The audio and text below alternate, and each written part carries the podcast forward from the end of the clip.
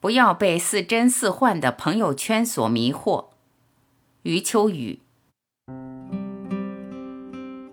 魏晋时期的一大好处是生态和心态的多元，礼教还在流行，而阮籍的放诞行为又被允许，于是人世间也就显得十分宽阔。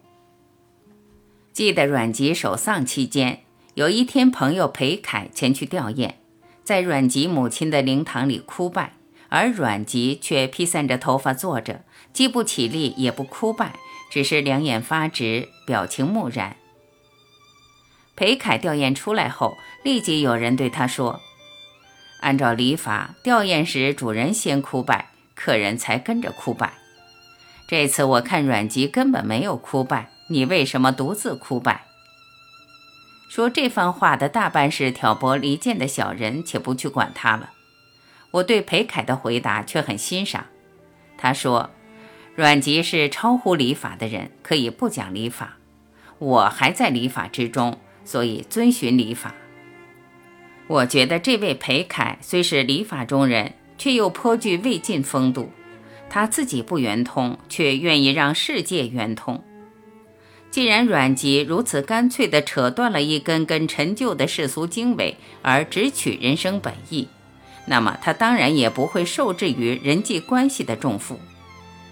他是名人，社会上要结交他的人很多，而这些人中间有很大一部分是以吃食名人为生的。结交名人为的是分享名人，边分享边觊觎，一有风吹草动便告密起哄，兴风作浪。刹那间，把名人围着的累累伤痕。阮籍身处乱世，在这方面可谓见多识广。他深知世俗友情的不可靠，因此绝不会以一个似真似幻的朋友圈所迷惑。提到朋友圈的问题，我需要说一说我对现在年轻人的理解。他们毕业以后，很快就被一个圈子围住了。我所说的圈子，不仅仅是指一个人际关系的朋友圈，还指别人的生活标准。他会把你的生命耗费很多，还有朋友圈里的互相攀比，又要把你的生命消耗很多。结果很快你会觉得自己的生命不够了，整天疲于对付这些圈子，对付这个钱钟书先生所说的围城。一个在教师看来生气勃勃的学生，过几年再看到他。他却成了一个平庸的人，所以我始终要提醒大家：你们要不断的设定起点，不断的突破围城，不断的提醒自己，你值得有一个更精彩的生命。即使年纪很大了，也是这样，这样的生命就比较有价值。现在的年轻人都喜欢成天低头刷微信朋友圈，这样做不仅消耗了信息，也把自己的生命给消耗掉了。因此，你一定不要被这个圈子所迷惑，要勇于创造朋友圈以外的生命。尽管这个圈子很有魅力，而且被高科技给武装起来了，但是，一旦你沉溺于这个圈子里，你的生命格局只会越来越狭小。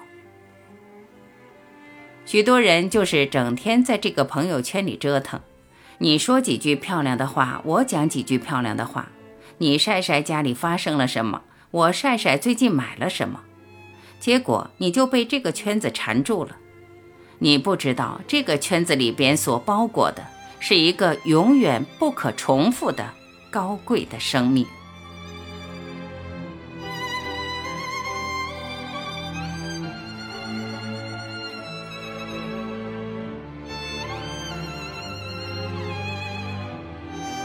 感谢聆听，我是婉琪，再会。